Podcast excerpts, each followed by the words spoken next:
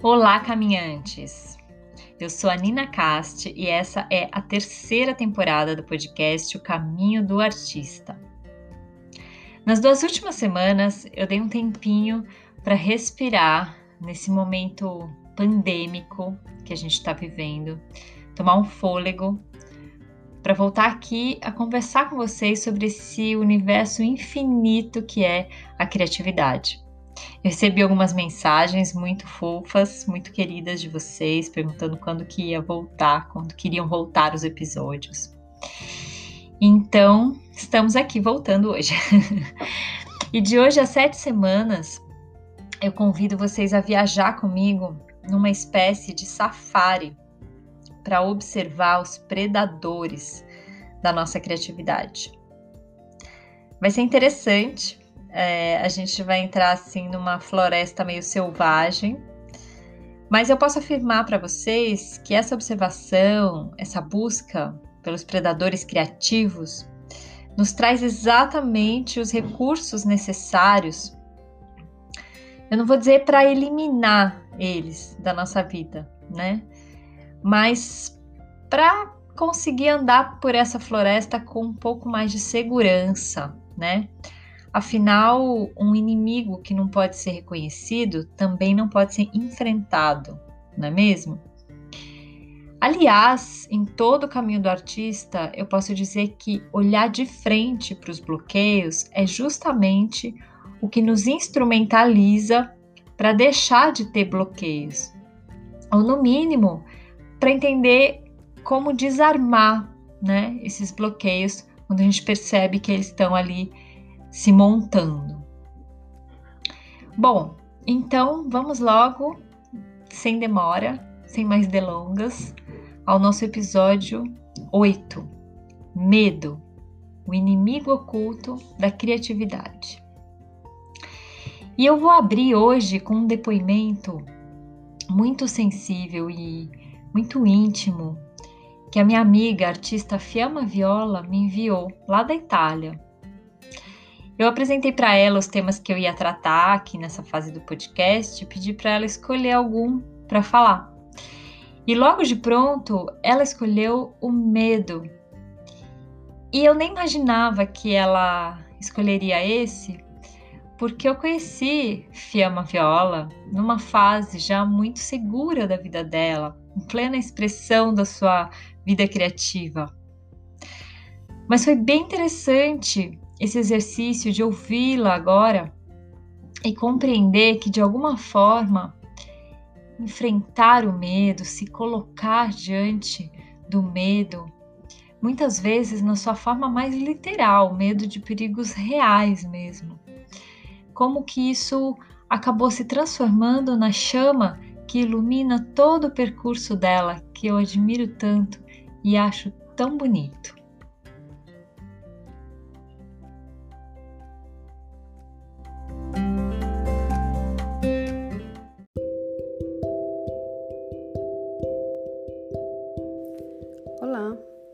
Fiamma Viola, eu sou artista visual, é, sou paulista e há quatro anos eu vivo na Itália, em Bolonha.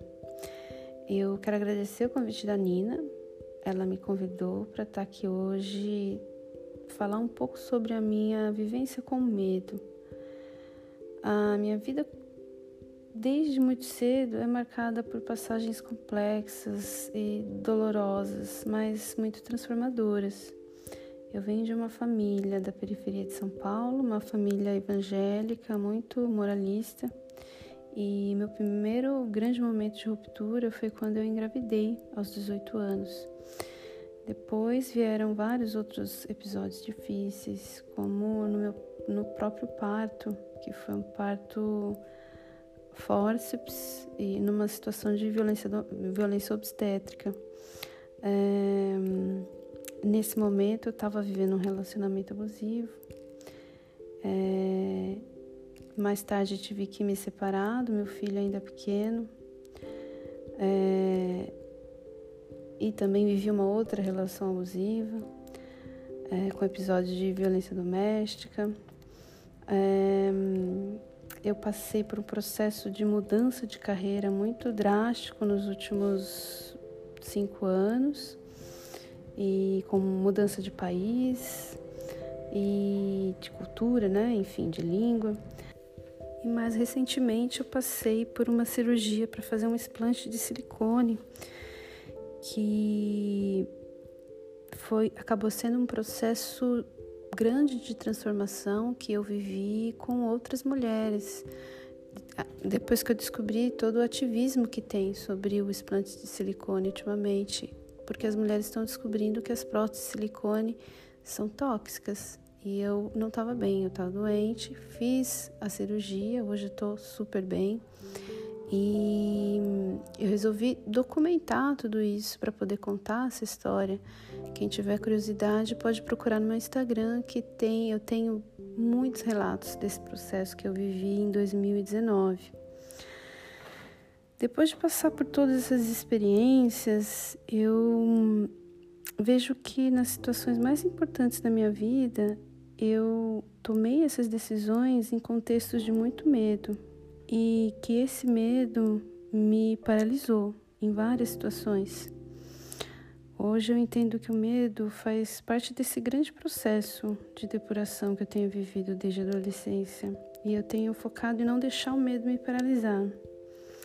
Isso é bem difícil, especialmente agora, nos dias de hoje, porque a gente acaba tendo a tendência de deixar as decisões difíceis e as mudanças que a gente precisa viver para depois da pandemia. E só que eu tenho refletido sobre o quanto isso pode nos paralisar.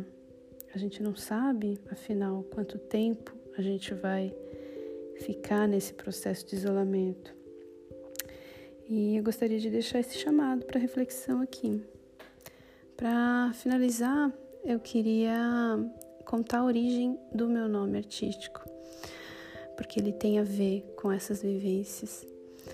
É, fiamma em italiano é chama e viola é a cor violeta, é, que além de ser a minha cor favorita, é a cor que associada ao mundo místico.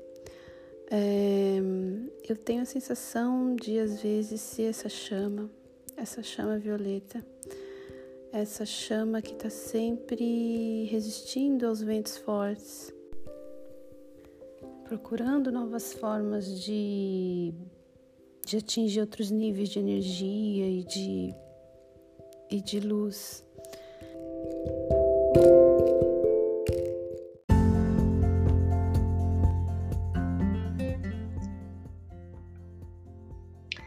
Pois é, um dos maiores predadores da vida criativa e um dos fatores que mais bloqueiam os artistas e qualquer pessoa na realização de coisas importantes vem a ser justamente o medo. E as pessoas têm reações diferentes ao medo, né? Assim como os animais. A Fiamma falou é, em paralisar diante do medo. Tem animais que paralisam, tem animais que crescem e se mostram assustadores, se colocam em batalha. Tem animais que se fingem de mortos e tem os que saem correndo mesmo, né, em fuga. Os seres humanos têm sistemas mais sofisticados para reagir ao medo. E por isso que acaba sendo até um pouco mais difícil de reconhecer o medo. Por isso que eu chamei aqui no título desse podcast o medo de inimigo oculto, porque muitas vezes ele se esconde atrás de outras sensações. A Julia Cameron fala muito sobre a preguiça e a procrastinação, por exemplo. Ela diz que nós somos cruéis com a gente mesmo quando nós nos chamamos de preguiçosos. E que, na verdade, por trás da preguiça de iniciar algo, muitas vezes o que está lá é o medo.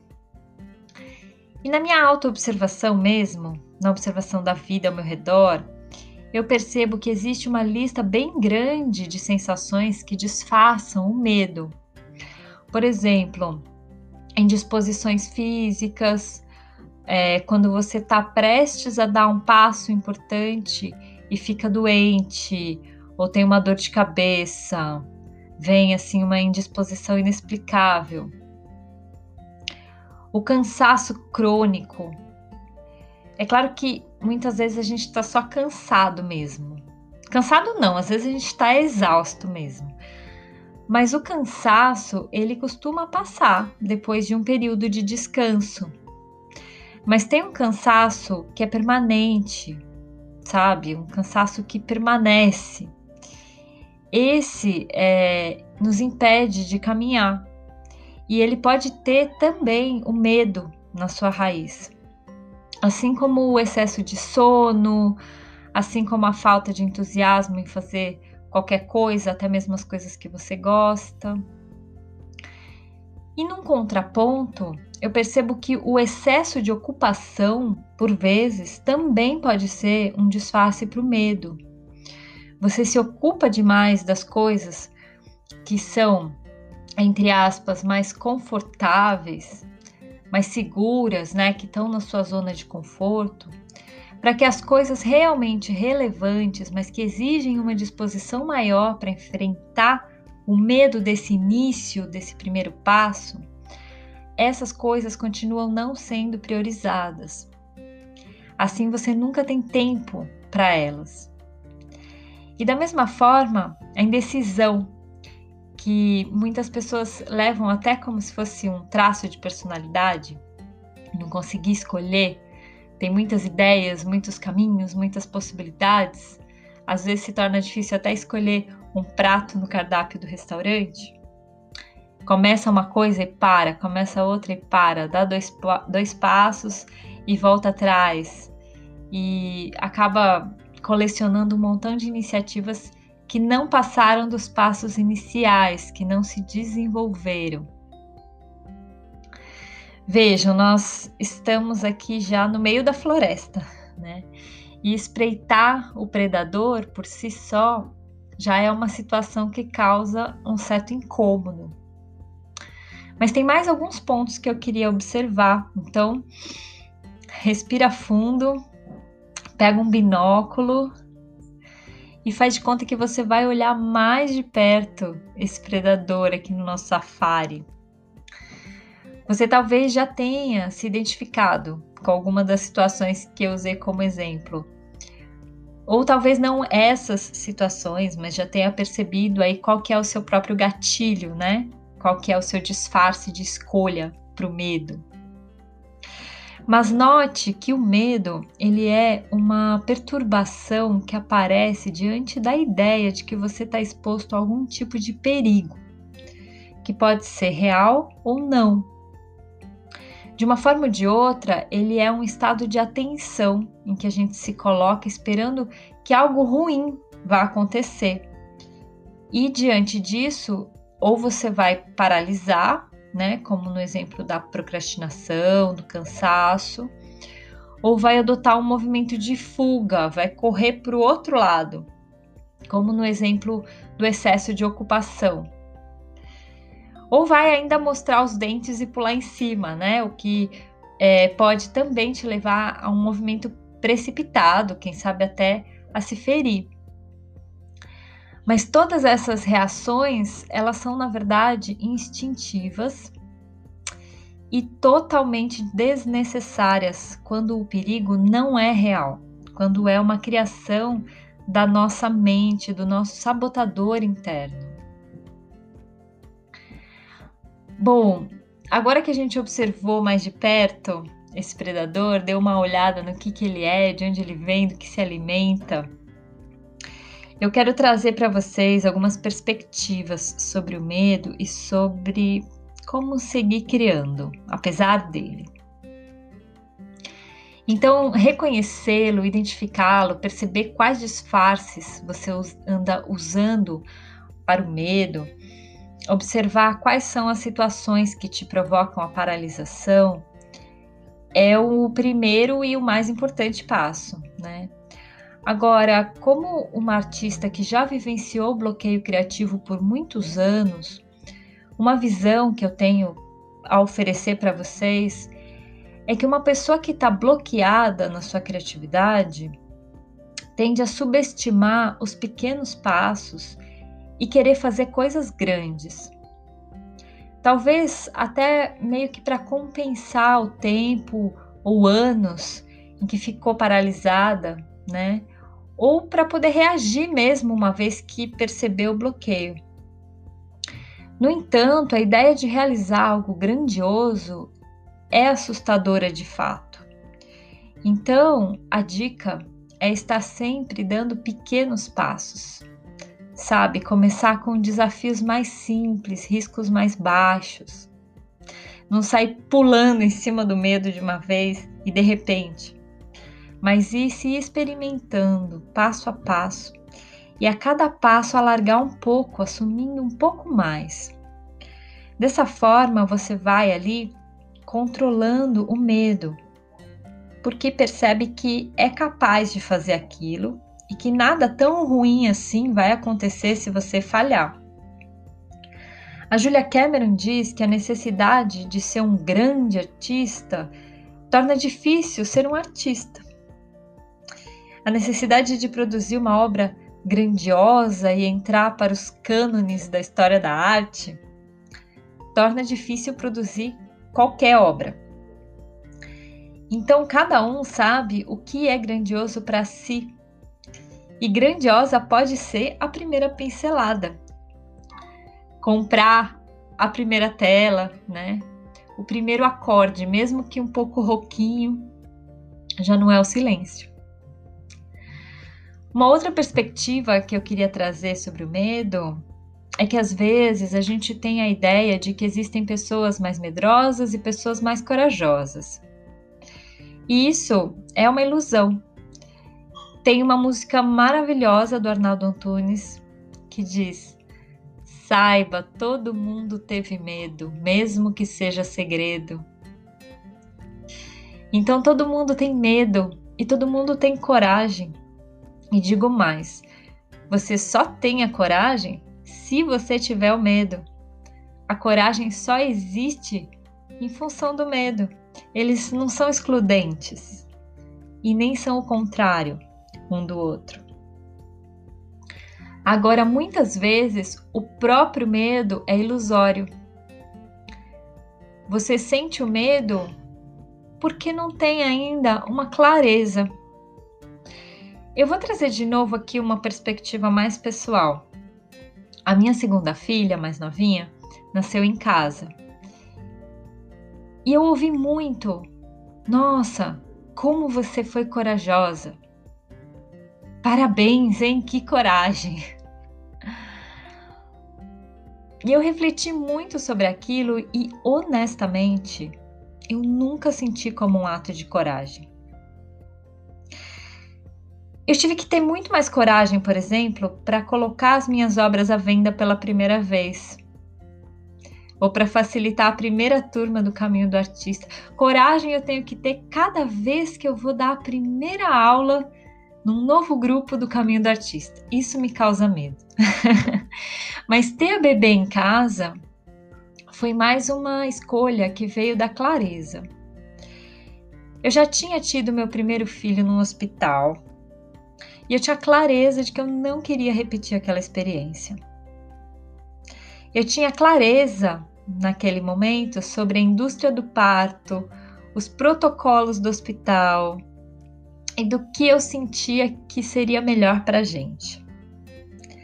Eu tinha clareza também de que era uma coisa possível, né? Porque apesar de eu ter nascido de cesariana e de ter tido meu primeiro filho de cesariana também, a minha avó pariu três vezes em casa. Então, era possível. E a imagem dela era a que eu evocava quando eu me preparava, sabe? Eu tinha clareza de estar amparada pelas melhores profissionais que eu poderia ter acesso naquele momento. Eu vou até citar o nome delas. Priscila Maria Colaciopo, que foi minha parceira, minha parteira, e a Carol Santos, que também é conhecida como Dívia, que foi minha doula. E tinha ainda o apoio irrestrito do Marcelo, que é meu companheiro. Mas mais do que tudo isso, eu tinha também a clareza de que era isso o que eu queria.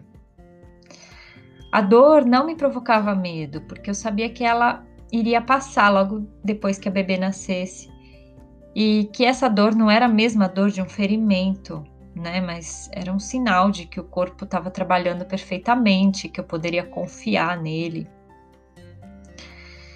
Então isso é muito louco, porque o que eu senti não foi a coragem que as pessoas nomearam para mim depois. Foi a clareza e a confiança.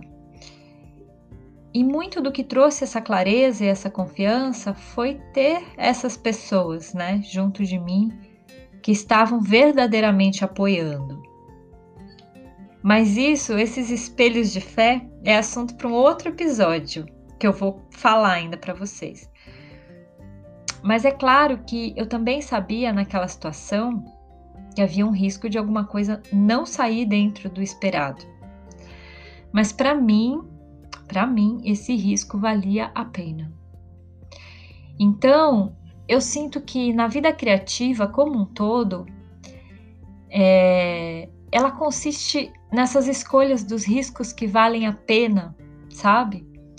Não existe ação criativa sem risco ou sem medo. E o risco ele pode nos assustar, né? Mas uma coisa que ajuda é manter essa clareza, focalizar não só o predador, que é o medo, mas todo o ambiente, se dispor a estar na floresta.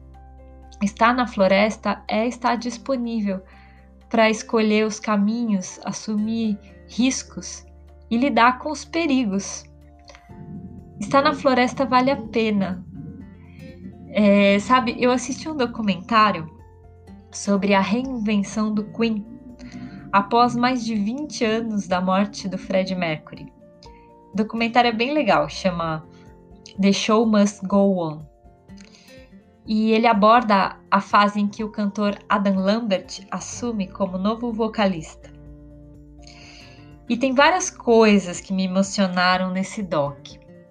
Principalmente a generosidade com que os veteranos da banda tratam o Adam, reconhecendo o valor dele mesmo sendo muito menos experiente e, e eles também nunca comparam ele ao Fred Mercury, sabe? Mas encontram uma nova posição, um novo momento da banda com esta nova pessoa, com este novo integrante, né? Mas o porquê eu pensei nesse filme agora é, foi por causa de uma fala que eu não me lembro se é do, do Brian May ou do Roger Taylor, Bom, é, os dois eles estavam se considerando aposentados já e não esperavam mais assumir nenhum novo risco a essa altura do campeonato e nem precisavam, né?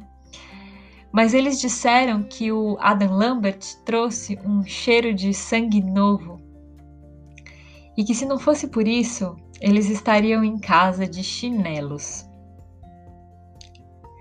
Então, meus amigos, que a gente possa se inspirar nesses maravilhosos para escolher os riscos que valem a pena.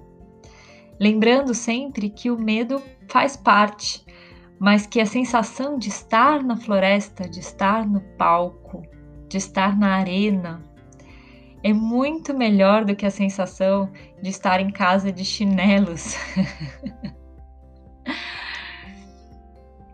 O Caminho do Artista é um podcast criado e produzido por mim, Nina Castro, e tem o apoio do projeto Curadoria e a participação no episódio de hoje da artista Fiamma Viola. Para se conectar com a gente, siga o Instagram ninacast_art, o projeto Curadoria e arroba Fiamma Viola.